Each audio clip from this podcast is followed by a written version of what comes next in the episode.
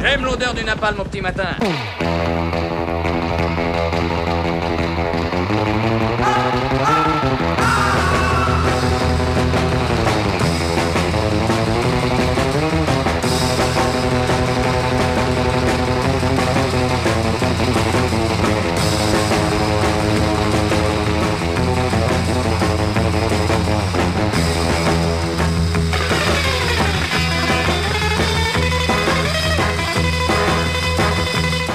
C'est fait, ça y est.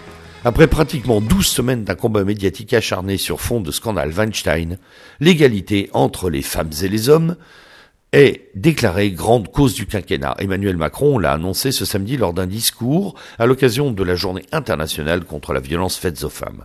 Il avait même évoqué un budget de 420 millions d'euros pour 2018 en faveur de cette égalité très fort.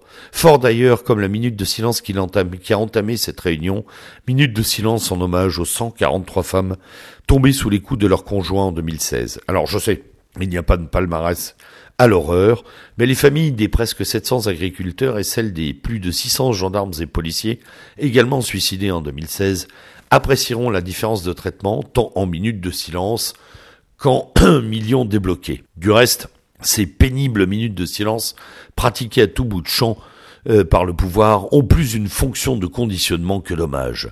Une petite minute de silence et hop, on passe en mode bisounours avec séquence émotion et discours larmoyants. Il faut dire que Macron adore ce type de discours événementiel. C'est là qu'il peut déployer tout son jeu de scène, positionner sa voix suave pour ses dames, sa voix qu'il sait faire vibrante. C'est là aussi que ses regards de chien battu feraient presque pleurer un aveugle. Mais ce que l'on retiendra d'abord de ce discours, outre les annonces de mesures dont il reste à voir l'effectivité, ce sont d'abord les formules choc. Une société entière malade du sexisme, ou encore la nécessité de civiliser les jeunes hommes de ce pays, et enfin le tonitruant la honte doit changer de camp. On imagine facilement l'air ravi du porte-plume macronien qui a trouvé ces petites phrases, véritable formule magique, pour un discours tout de mauvais tu. Au diable, le fait que ces mots comme camp ou encore société malade puissent créer des images clivantes, puissent séparer encore hommes et femmes, puissent introduire une sorte de défiance généralisée, pourvu que la formule claque, pourvu que cela plaise aux médias et séduise les associations.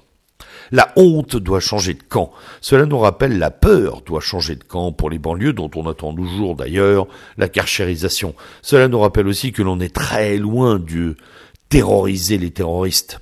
Mais c'est ça la démocratie moderne. Une bande de joyeuderies qui invente des mots, MOTS, censés guérir des mots, MAUX, par le simple fait de leur seule médiatisation. Certes, je ne méconnais pas le pouvoir des mots, je ne méconnais pas la force phénoménale qu'ils peuvent avoir à leur capacité à littéralement modifier le réel. Mais je souligne ici tout de même que cette accumulation de bons ou mauvais mots, de formules magiques mais stériles, finit par ne plus rien produire, par ne plus rien manifester. Rien de réel en tout cas. Le réel, lui, se mesure aux actes. La République des mots n'est plus, quant à elle, depuis longtemps celle des actes, mais celle des slogans. Un peu comme le régime soviétique en fin de cycle. Les mots d'ordre sont là, mais plus personne n'y croit. Le slogan sert ici, d'ailleurs, de clé de fermeture d'une séquence politique. Puisque la honte va changer de camp, l'affaire est faite, circuler, c'est fini. Et le pire, c'est que cela marche.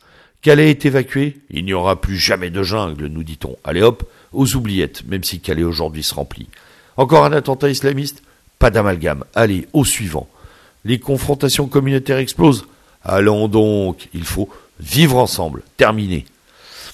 Dans ce cadre où dire s'est effacé, il devient, à mon sens, urgent pour nous de développer un vocabulaire propre, un vocabulaire qui ne déserterait pas le réel, un vocabulaire de guerre, désignant clairement l'ennemi, mais aussi un vocabulaire identitaire, rappelant constamment nos fondamentaux, car France n'est pas un vain mot.